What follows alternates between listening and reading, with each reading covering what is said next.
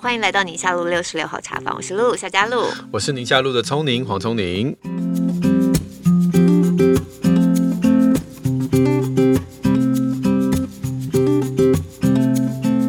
今天我们又要在茶坊跟大家来聊天了，而且我们聊天不用收钱。为什么突然之间讲不收钱？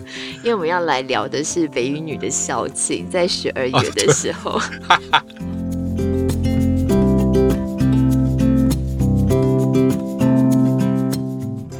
们校庆，呃，那时候有一个摊位是高二的班级，啊、然后他们摊位是陪聊啊。啊，十分钟北一女的学生陪你聊天，然后收四十五块钱。哎呦，那在网络上呢，就为什么这件事情会开始发酵，会变成一个新闻，大家开始讨论？因为在网络上可能有一个人就刚好在 Facebook 上发了这个文，他可能就是觉得就是一天好玩，好玩，然后今天发生这件事情，看到这个他觉得还蛮有缺点，他发现就说呢。座无虚席，好，嗯、来客全是男生，隔着隔 着桌子陪聊，女学生看起来落落大方，笑容满面，侃侃而谈，头脑好，人也超好，没什么，但就是两个点，第一个要收钱，对。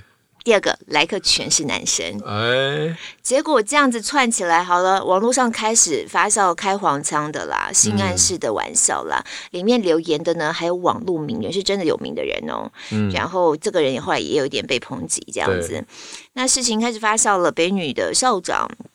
陈校长就出来发了声明，嗯嗯嗯、他说这个聊天的摊位呢，当初设定的 TA 他们的客群是设定高一学妹哦，学妹针对一零八课纲啊，或是些学习上面各式各样的状况啊，哦，有什么想法都可以来跟学姐来讨论讨论嘛。嗯哦，所以学校方面都是很支持的。那网络上现在出现这些负面意向留言，校方是表示遗憾。这个校方有校长蛮有 guts 的，这留言很不错耶。你觉得很不错，对不对？挺学生啊。这事情呢，就开始大家开始讨论起来了。嗯、讨论起来之后呢，网络上各式各样的论述就会出现了。那我就看着看着啊，我突然就觉得这世界好复杂哦。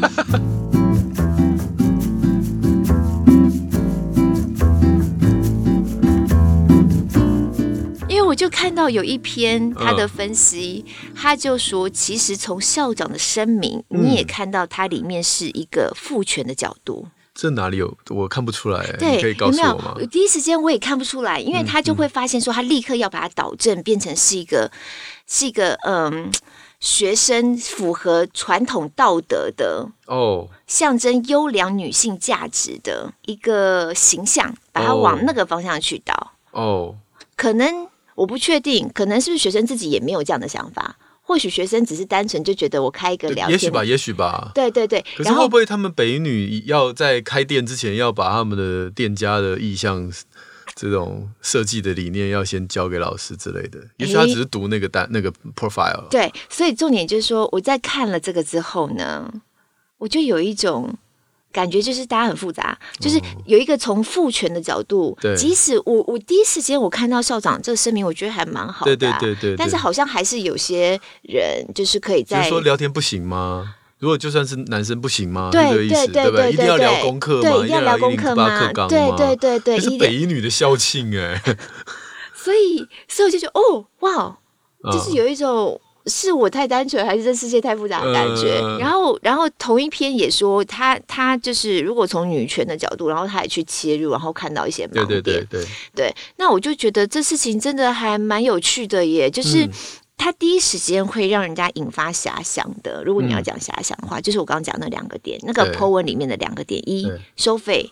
二来的都是男生，对，然后校方立刻就讲说没有，我们的 TA 原来是我们的女女学妹，对对，然后两相交战之下，我就我我心里头就会开始有一种很多想象，就是一方面我们在讨论性别议题的时候，这是第一个切入点，对不对？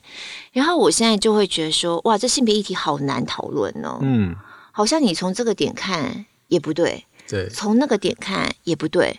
然后我是一个四十多岁的女性，对，我有我养成的过程跟背景。嗯，那在我高中的时候，女校的校庆，那当然都是男学生来啊。嗯嗯，嗯。而且，如果我我在我们那个时代，你应该你也是吧？我也是。如果说一个女校跟一个男校同时要办校庆的时候，对，你想都不用想，大家都去女校啊。对。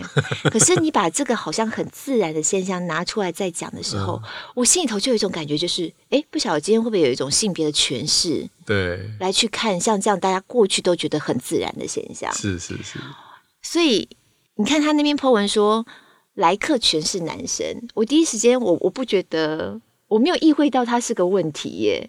因为不是现在是来客全是男生，有一派的人觉得是有问题，有一派人觉得没有问题，应该说不需要掩盖他。应该说有一派的人也可能特别去放大来客全是男生的这个点，然后再连接说又有收费，所以后面才会有那么多开黄腔、性暗示的玩笑就出来了嘛。嗯嗯嗯，对。可是我们回到我们当时的时代。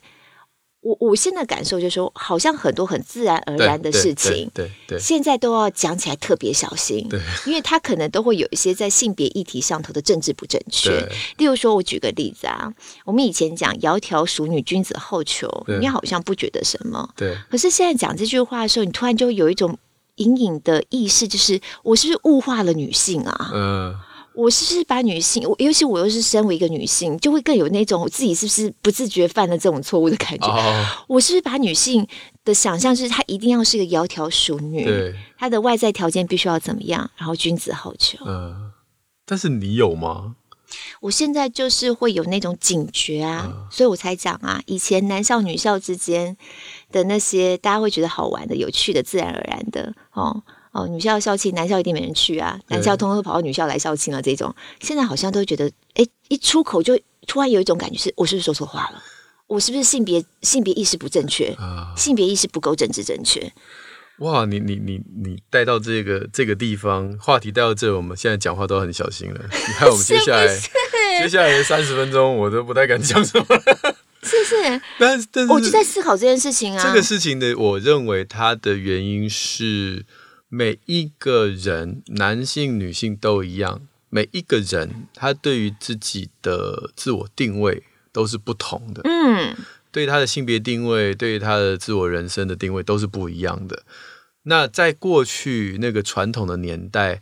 你的定位跟大部分人不一样，是不被允许的，所以就是闷在心里烧，过了痛苦的一辈子，过了痛苦的一辈子。对对对对，那现在这个时代，你已经可以有这个机会。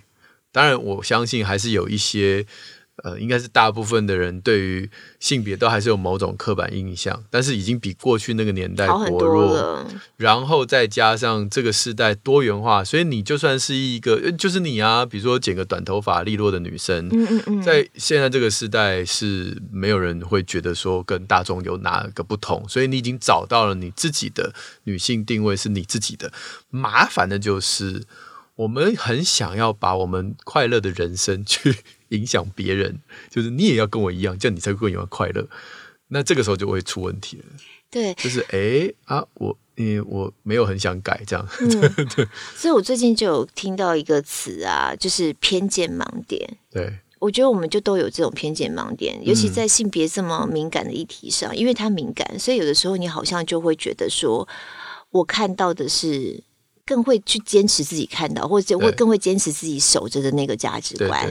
可是因为这某种程度会形成一个盲点，以至于我们在讨论这件事情的时候，会隐隐成为一种气氛。对，好像大家会容易动辄得咎。嗯嗯对，像我自己，我就会在思考。所以，身为一个女生，现在在这样的讨论氛围当中，如果今天要讲到性别，或是所谓的。女权，或者是女生要讲究平等，这种性平这种，我我到底是一个什么想法呀？嗯嗯嗯，我希望期待这样的讨论能够最后进入到一个什么结论？我最近就在思考这个点，我就是觉得身为一个女生啊，我的想法就是在每一个性别都能够处在一个他自己觉得自在的气氛里面就好了，就是你不用把你觉得性别的政治正确。去套用在别人身上，尊重每一个人，在他自己觉得他在性别角色里头，他觉得自在的那个环境跟氛围，我会认为这是相对来说我比较我比较能够接受的一个性别论述的一个模式。嗯，嗯对。但是我我我回到人性当中，就是说，很多人在建立了一个自我的呃自己觉得很棒、自己觉得很舒服的形象之后，他他还是会会有点犹豫说。那别人怎么看我？对，所以这个时候上帝的角色就很重要。嗯、如果说今天没有一个上帝是肯定，就是说你就是我所爱的样子，因为你说我创造了，你说我爱的样子，你没有那个最后那个肯定的话，你就会想拉火种嘛，啊、你就会找一群跟你一样，希望说，哎，既然我们大家都有类似的概念，那我们就比较安更安心，更确定我这样做是对的。嗯，嗯，所以这是一个真的是大脑，我们被大脑被设计的 样貌就是这样，就是好像。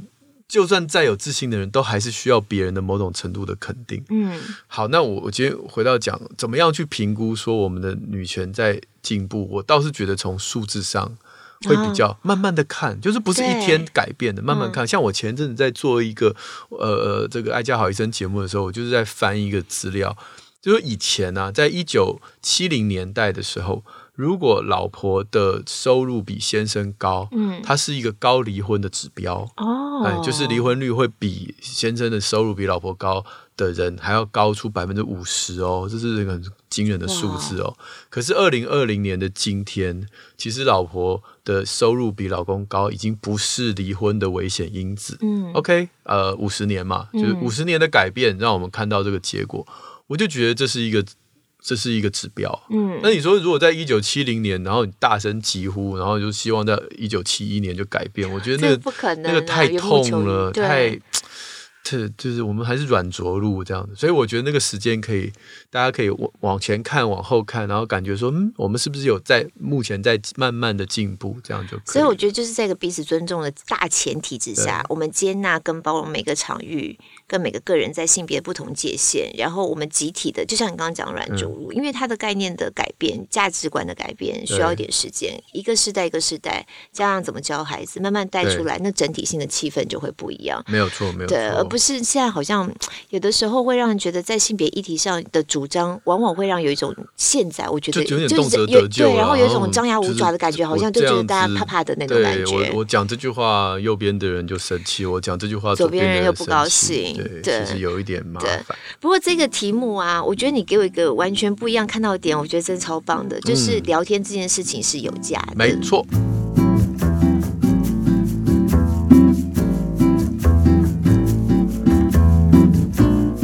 所以我们在刚开始开场说，我们现在聊天没有，对，大家不用花钱。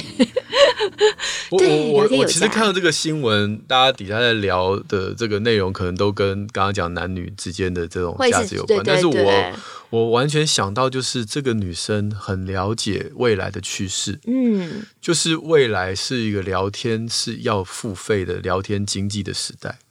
那我从哪里看到这个需求？就是现在不是常常在讲长照吗？对对对，讲老人呢、啊，嗯、哇啦哇啦的哈。那我我这这几年常常陪妈妈看诊，哦，那呃我妈妈就是有有这个呃癌症，可是她她就是要不断的控制，对那也控制很多年，是现代医疗的进步让她就是就是癌细胞都不会跑出来这样，可是就是还是得一直治疗，所以呃妈妈年纪越来越大了。那你知道老人家看病都会把他过去这一个月发生的事情都要想跟医生报告哈。好，那你看我我带我妈妈去那个医生挂了一百零一号，他怎么有时间？一百零一号，嗯，我妈妈坐下来开始聊，说她这个月什么这个大便的次数啦，嗯、哪里麻哪里痛啊，然后、嗯、有的时候呃这个这个出门的时候会哪里不舒服啦。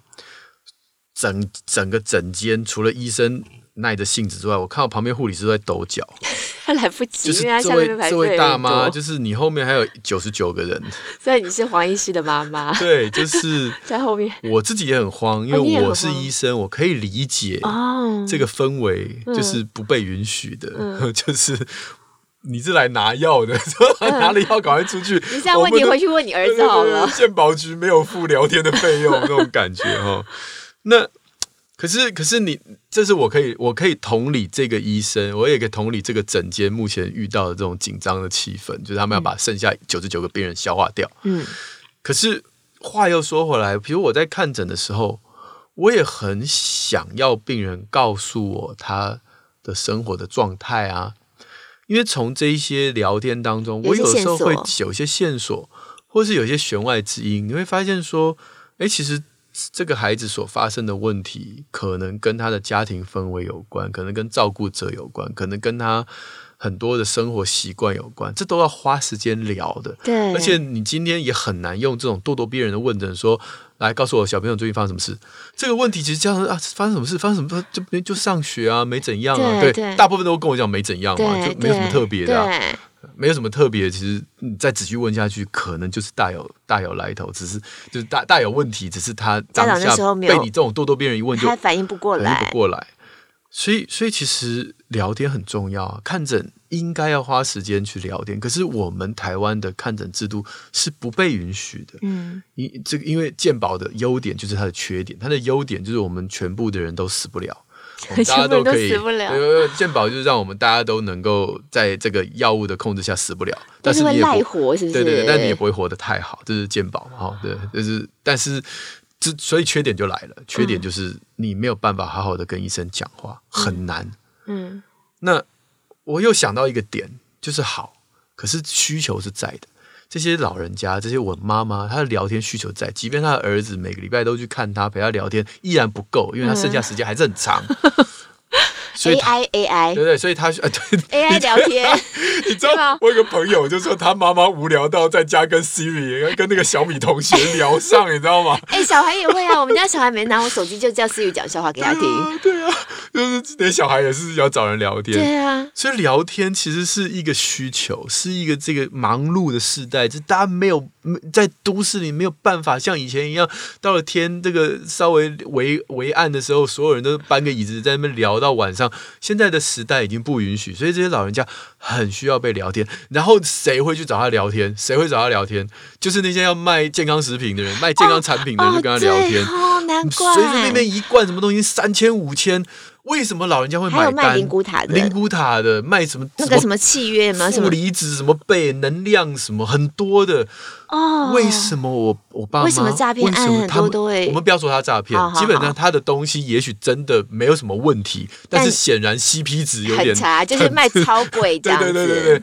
贵成这样，你说穿起来后特别舒服，我才不相信嘞。嗯，可是他穿的心安，这个心甘情愿，他付钱付的心甘情愿。我现在知道为什么了，因为这些 sales 他赚的是聊天的钱，他不是卖那个商品的钱，卖的不是产品，姐是卖的是智商费。我跟你讲，他们那些那些阿姨都很会聊，他会讲到你的心窝里。我的小孩也是这样，我的妈妈也这样，我也这样，我的朋友的，我的客户也这样，他遇到困难跟你一模一样。然后你讲到这个人好。懂我，跟朋友买个东西，我不会跟你计较价钱，对不对？嗯嗯、你都跟我那么熟了，嗯、哦，这个被子七千块，七千的还小钱呢、啊，我都已经，对不对？他花一天的时间跟你聊，他今天业绩就达标了，他一天的业绩达标了。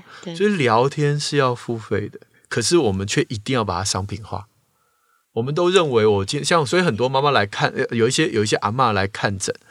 然后我跟她聊半天，然后最后我就说，嗯，所以小朋友应该还 OK，回去还是要开个什么药？对，她说，哎，我今天付了钱，没有拿药，怪哎，怪哎，就在我们的文化当中，好像聊天不是钱，聊天不能算钱，你一定要给我个东西，那么这这这个这个这个东西才能够，就是这个消费，消费我一定要得到一个什么东西，对，一个实体的。对，所以我常常有时候会请我的呃这个家长或者是妈妈们，或者说，哎，你们去咨商一下。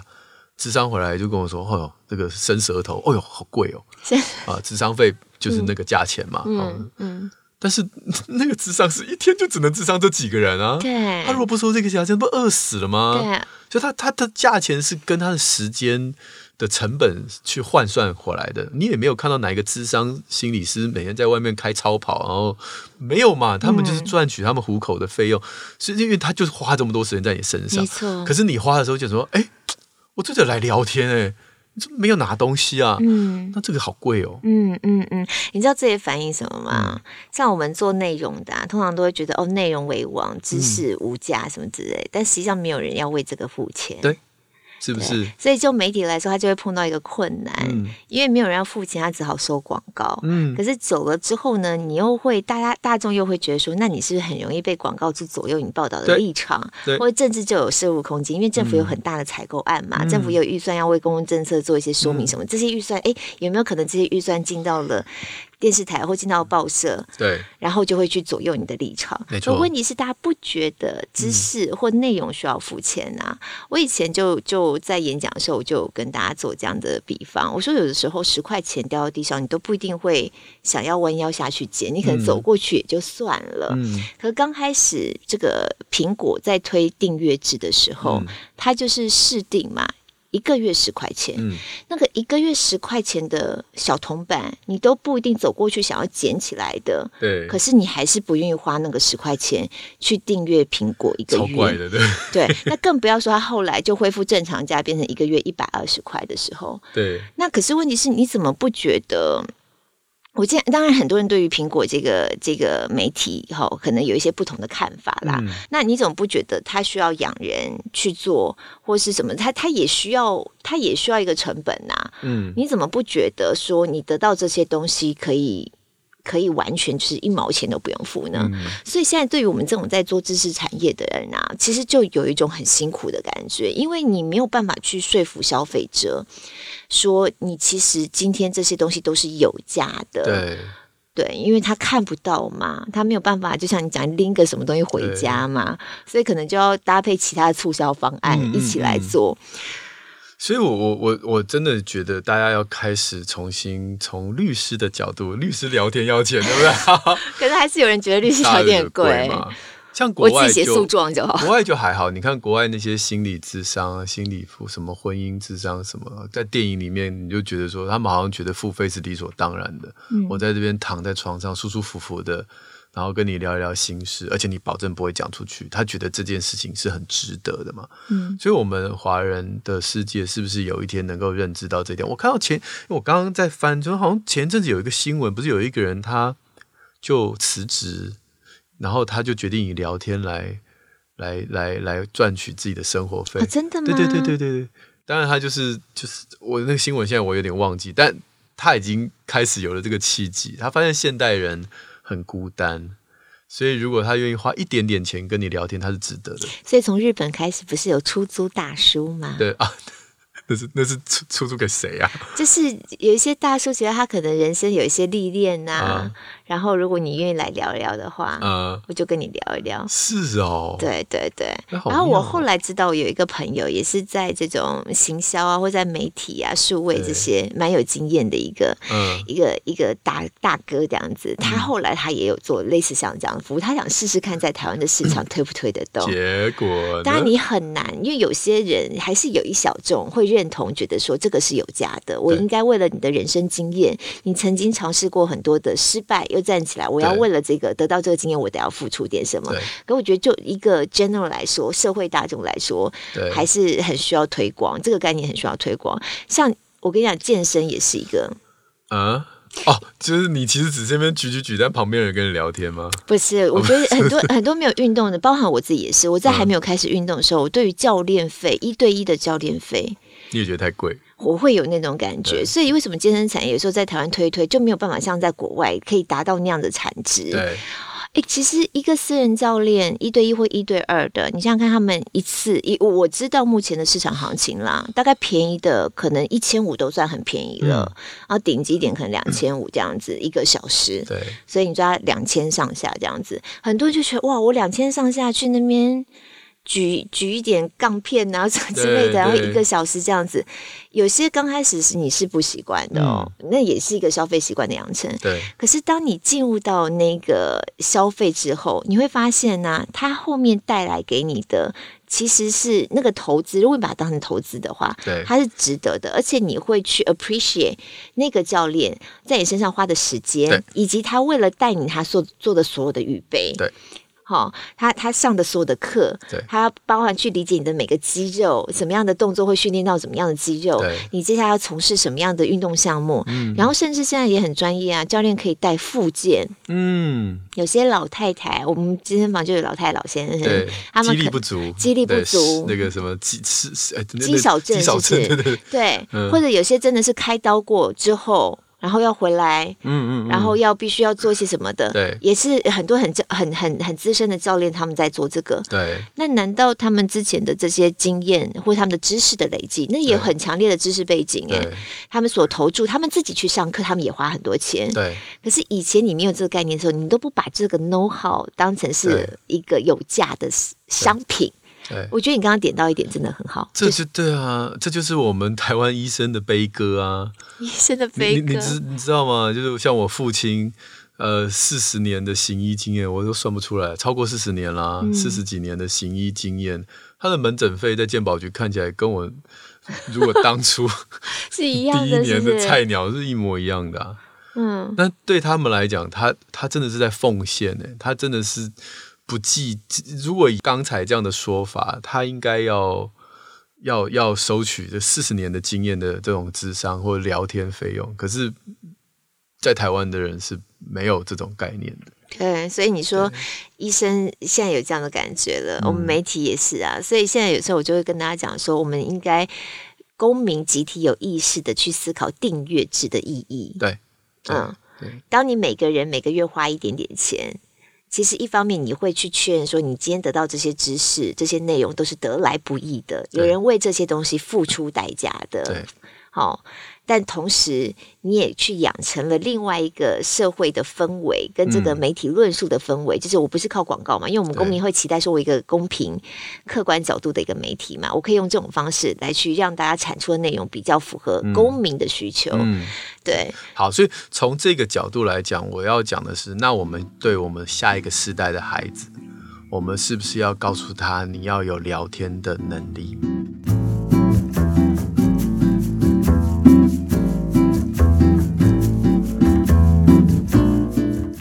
要好好的聊天，你要会会表达，你会整理。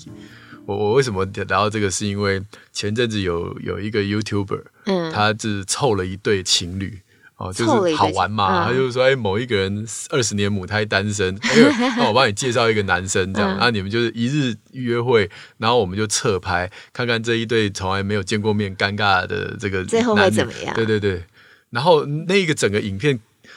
真的是全身鸡皮疙瘩，就是超尴尬到不行。嗯，因为男生尬聊这样，尬聊那然后两个人表达能力其实都不好。哦，就是就是女生当然表达能力比男生好很多，那男生就是完完全全很不会聊天，就是不会聊天。嗯、那女生呢，这个有很努力的想要聊，可是我也感觉到。他只想开启自己的话题，那那但是男生丢出来，他就觉得这不这不什么，比如说对方丢的球，他也没有办法接，他也没打算接这样子，所以就两个人就是很尴尬的一整影片就度过，那当然最后是没有成功这样。但是这个就让我提醒我，就是就算他们两个个性不合没有关系，但是。也真太不会聊天了，也真太不会聊天，也真太不会聊天了。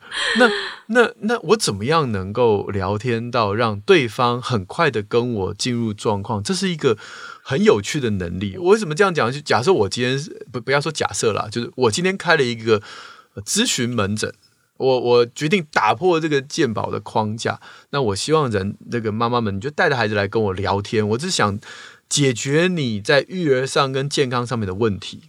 好，那假设你今天真的带了孩子来，然后我就说，哎，这位妈妈，呃，姚妈妈，呢有什么问题呢？这样，然后你就讲讲讲讲讲，然后我就说，这还好吧？那还有什么问题吗？哇，你你懂我意思吗？就是、啊，然后一个小时收我一千五这样子，这很正这正常吧？然后你走，你就想说，这笔钱 丢到水里了，你讲的话，不平有没有网络上、啊？你来之前我就知道啦、啊，但是我希望能够，就是聊天，就是一种，我希望能够得到。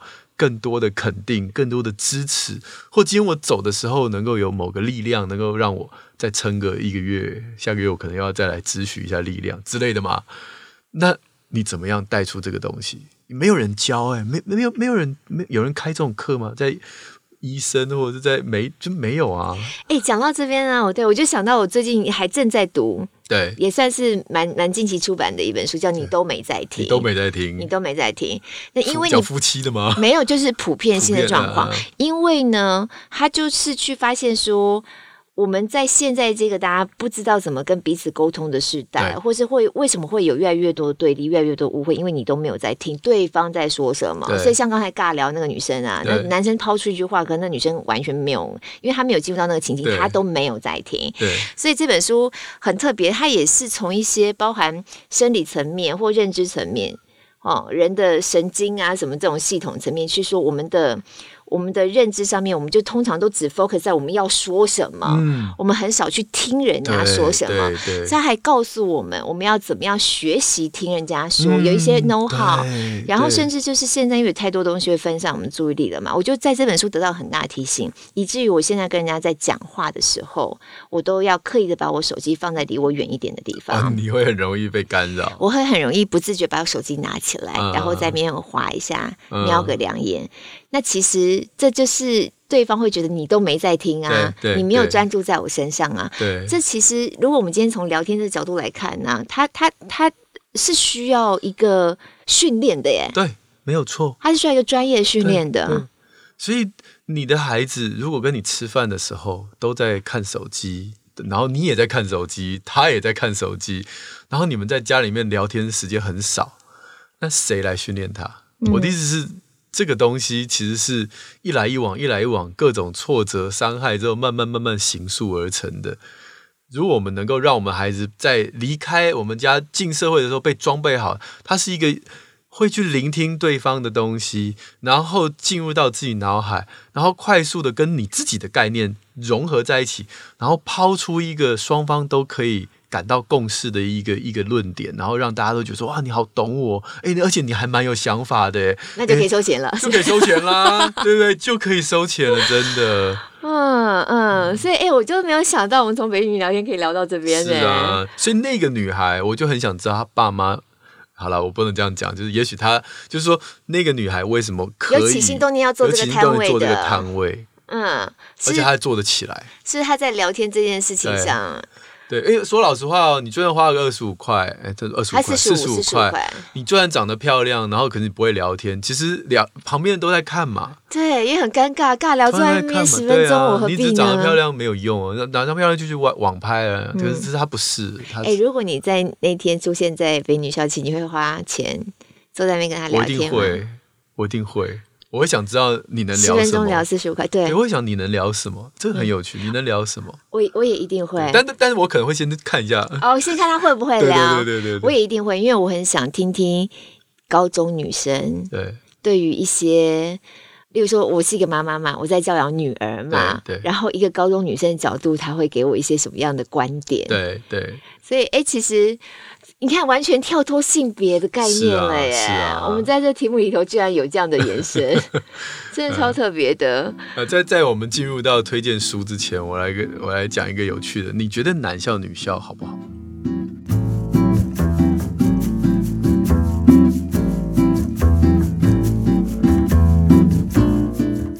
因为现在很多的男女合班啊。哎，你知道吗？我读六年，我中学六年都在女校。嗯嗯，我国中。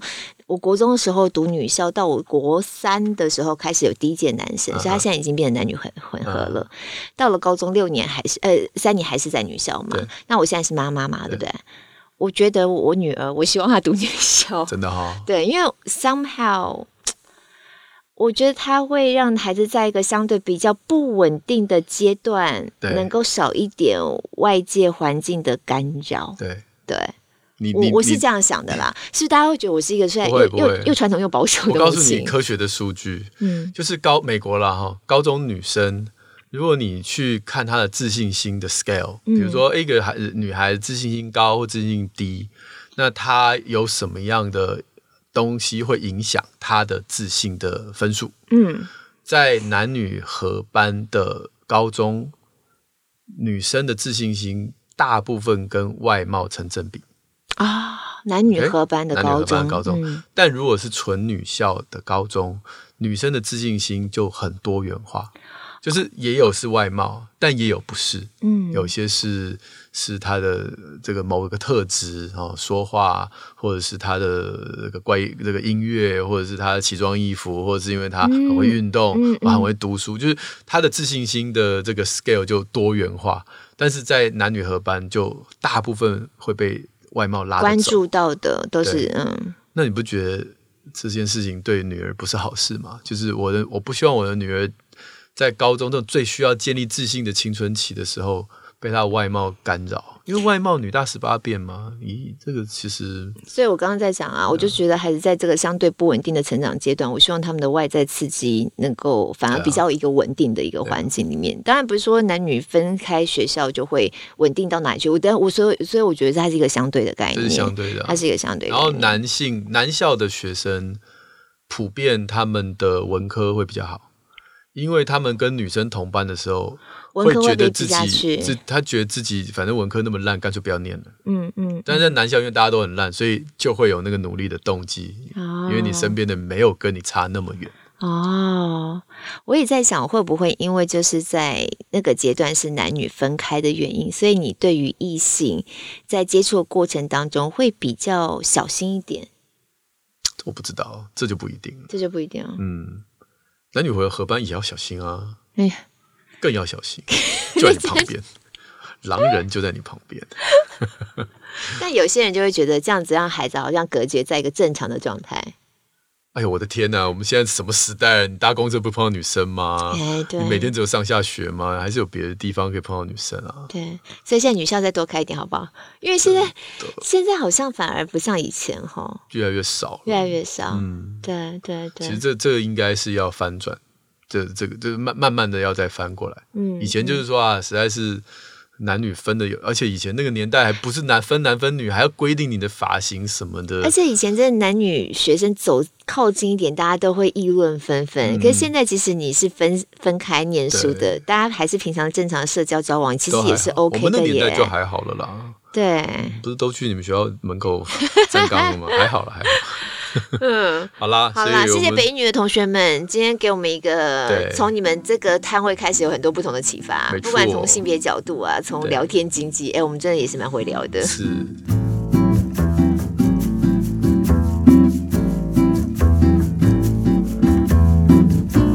那我我我来讲我要推荐的书，这本书是小朋友的书，小朋友啊，对，嗯，我要推荐一套我女儿很爱的，叫做。保姆俱乐部，但它没有中文，它只有英文的，叫 The Babysitters Club。它是但它是系列，对，一套，目前是出到四本，它是漫画。哦，你看里面是漫画，所以字不会太多，也不会太难，但是它的对话是很有深度的。嗯，因为它原本其实是一个小说，本来是青少年小说，那后来就是在这一个很有名的插画家把它改编成漫画。所以又再红了一次，又红了第二次了哈。啊，最近 Netflix 还把它改成影集啊，真的，哎，就红了第三次这样哈。对，所以它这这一个故事的主轴其实已经是跨世纪的了，但它会针对时代会有不同的改变了。是，但概念核心概念是一致的，就是四个女生，嗯，她成立的这个。这个 Babysitters Club，就是所以他们的年纪，这四个女生的年纪大概多大？他们的四个年女生大概就是呃，看起来有点像高中、大学，还不到，不到，不到，不到，不到。他们就是呃，其实，在故事里面，他们大概就小学高年级到哦小哦小学高年级啊。对对对对对。那因为外国常常会有那种小 baby，就是需要 babysitter。对。那他们就是有一个生意的头脑。哦，就说哎，我们是不是以后不要这样子单枪匹马的接案？嗯、我们可以成立一个 club，、嗯、这样我们就可以接单的时候看谁有时间谁就去。那我们建立我们的这个 reputation，建立我们的声这个名誉，那大家就觉得说，哎，Baby Sister Club 里面的几个女生都很值得信赖，嗯、所以谁来都好。嗯、那这样的话，他们就可以在课后接满单，而不会就是 就是妈妈就每周找你了，你没空，她就找别人对对对对。所以这是一个这样的。开头，嗯，那这个书里面，我觉得跟我们今天主题有很多的关系。第一个就是它是一个很女性自主的、女性抬头的这一自主的一个概念，是一个孩子，嗯。然后他在这个故事内容当中，你也看到这些女生。这些小女孩怎么跟家长沟通？怎么样去取得别人的信任？对，我为什么要找你呢？然后我又可以找别人啊！啊哦，那那就可以告诉他们怎么说，我们跟别的这个贝贝斯人有什么不一样？他们会聊天，他们会聊天。嗯、对，那当然里面还有，因为它是一一个小短故事故事，所以里面有很多呃，会带出一些像是疾病。然后像里面有一个小女孩，她其实是第一型糖尿病。哦，所以她要怎么样让家长信任？说我虽然有第一型糖尿病，但是我照顾你宝宝是可以的。对，我要我要告诉你这个疾病，我介绍这个疾病给你，不要害怕。嗯，第一型糖尿病只要好好打针，很稳定，我随身都有带，所以不会影响到你家的宝宝昏倒，然后你在小孩地上哭之类的。对，那还有单亲，里面有一些女孩她本身是单亲，所以他们在选择这个这个这个家庭的时候，会有一些心理上的这种这种哦，看到人家家很幸福，有爸爸，他就自己躲起来哭，然后，所以这是一本非常。多元很多这种，在一个这个这个我们不不太敢跟孩子讲的故的一些事情，他就在这个故事慢轻轻松松带过。所以他现在持续还在出。你说现在目前出了四。其实他原本的那个小说出了很多套，哦、可是我女儿只有四本漫画，而、啊、我上网看好像漫画目前就一二三四。所以它的中文叫做《保姆俱乐部》。保姆俱乐部，对、哦、，Netflix 上面就有，但是很推荐给家里有女儿的父母。我觉得看漫画总比。不不不能这样讲了，就是看看 Netflix 也很好，但 Netflix 把它紧缩在一小时内，uh huh. 而且不好像没有，因为它为了给儿童，它紧缩在好像是半小时，所以那故事就会变得有点紧凑哦，就没有办法那么深这样子。对对对对对。还蛮好的，还同时学英文，而且一刚开始看会觉得有点英文，但实际上真的，我现在翻了一下，它确实，因为它是对话式的嘛，所以所以让孩子练练英文，我觉得应该有一定程度的理解，一定程度的吸收哈。好，这书太棒了。那我今天想要跟大家。提到的书呢，是也有几年时间了，嗯、就是《挺身而进》这一本。哦、这一本我觉得关注女生在现代这个社会面临到种种难题，嗯、可能大家都会知道有这么一本书。它的作者呢是 Sundberg。雪柔桑德伯格，天下杂志出版，她就是脸书的营运长。嗯，那因为在这么有名的企业，又是一个女性角色，所以她在大概十年前吧，开始在 TED Talks 发表演说的时候，提到的是一个女性相关的议题。嗯，很快的呢，这个 TED Talk 就。非常广泛的被大家点阅，这样子，那也从这个概念，他后来就发展出了这一本书《挺身而进》。嗯，那其实我算是身为一个女生啊，可是我觉得现在很多在性别上面讨论，有的时候我自己会觉得有点太激进了，会让我觉得有一点压力。嗯，但这本书其实就就很务实的去看到女性现在在职场上碰到的。嗯，一些困难，对，然后她也才反思说，哇，她今天她是因为他做到这么高的位置，嗯。所以她才又是一个女生，所以她才去意识到这个状况要被改变。如果不是因为这样的话，其实身为一个女生的本人都不知道原来这些状对，对会会没有感觉的。嗯、所以它里面讲到了好多，我都觉得现在女生看起来会非常的心有戚戚焉，甚至她会让现在在职场上工作妈妈会觉得这不是我的问题。嗯嗯，例如说她在里面就在讲到说。每个每一个在职场上工作的妈妈都会觉得，好像如果我今天让大家发现了我很多的关注点在家庭的上面，好像我在职场里就不好，没有好表现。对，我就是一个不够称职的员工。对。那你从他的书里头，你会得到很大的释放，你才发现这其实是应该普遍社会大众都应该有共同的认知，不应该叫妈妈选边站，这是一个谎言。对，而且在职场上明明是有很多弹性调整的可能性，让一个女性可以同时兼顾家里头的照顾，对，以及在工作上的表现。对，所以他会让我觉得他很务实，他真的很贴近女生在各种状态之下我们所碰到的困难。那所以这本书的推荐是在于，我也我觉得多一点人看，不管男生女生看，你可能在想法上。面就会开始出现一些调整，对，你会知道说哦，原来现在这些状况，我们还是有更自在的两性可以一起相处在这社会上的可能。我有一位非常优秀的研究助理，嗯，他已经跟我很多年，嗯，他当初来我们在面试的时候，他就说他只有一个需求，就是他要几点下班？三点下班，他要去买菜，然后接小孩，然后他很喜欢煮饭，所以他一定要晚上回家煮晚餐，这是他的乐趣，嗯。我当然好啊，所以他工作能力又好，然后这个效率又快，三点就闪人。嗯，我我我要讲的是，在研究助理这一行，其实如果要你要找到像我开让他这样做，其实很少，其实很少，对。但实际上，你实际去看，当你给他这样的时间的弹性的运用的时候，他表现出来的效率不会差。本来就是啊，对啊，尤其在这一一年的疫情，很多 work from home 的，你更知道说，其实在家里工作效率有时候也不一定会比你在办公室那个定点环境来的差。对，对啊，那那我觉得其实很多很多议题啊，从一些更务实或更开放的角度来看，我们是有很多可以调整的空间。嗯、推荐推不完，推荐推不完，小编又立刻丢出一个东西，就是 亲子天下的。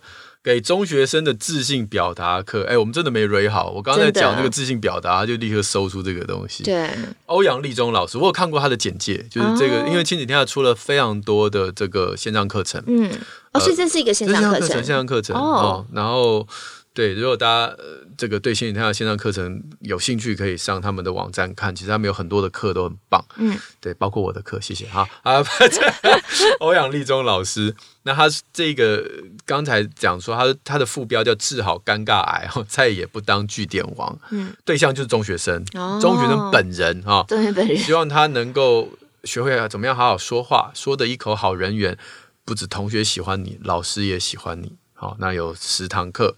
呃，说这个等等等等哈，这个内内容就是让你言之有物，说话有料，变得有自信，然后紧张忘词的时候，哎，怎么抢救？那个尴尬的时间，所以这是线上课程。那最近一直有在 follow 我们的朋友，应该都知道，我们最近就是有亲天下有给我们的那个朗 K 有一个超优惠的购书价，好像我记得在那个网站上面，我有看到有一些是线上课程，嗯，也可以有折扣。对你这样一讲，他就要把这堂课放进去了，是不是？欧阳立中老师，好不好？大家多多选购这样子。所以透过我们节目的连接呢，就可以到这个超优惠的线上书店，没错，以最低六六折可以买到一些好书。嗯嗯嗯，好。哎，我觉得我们今天的讨论好好，又是一个新的经验呢。因为我们在过往几集啊，大部分都真的很顺着我们原来蕊过的一个方向在讨论。对。但今天真的是一边在聊，一边又跳出一些新的东西，好像我不晓得大家听起来会不会觉得有点散。可是我个人感觉是还蛮特蛮好的。谢谢大家，希望大家喜欢我们今天的节目。大家再见喽，拜拜。拜拜。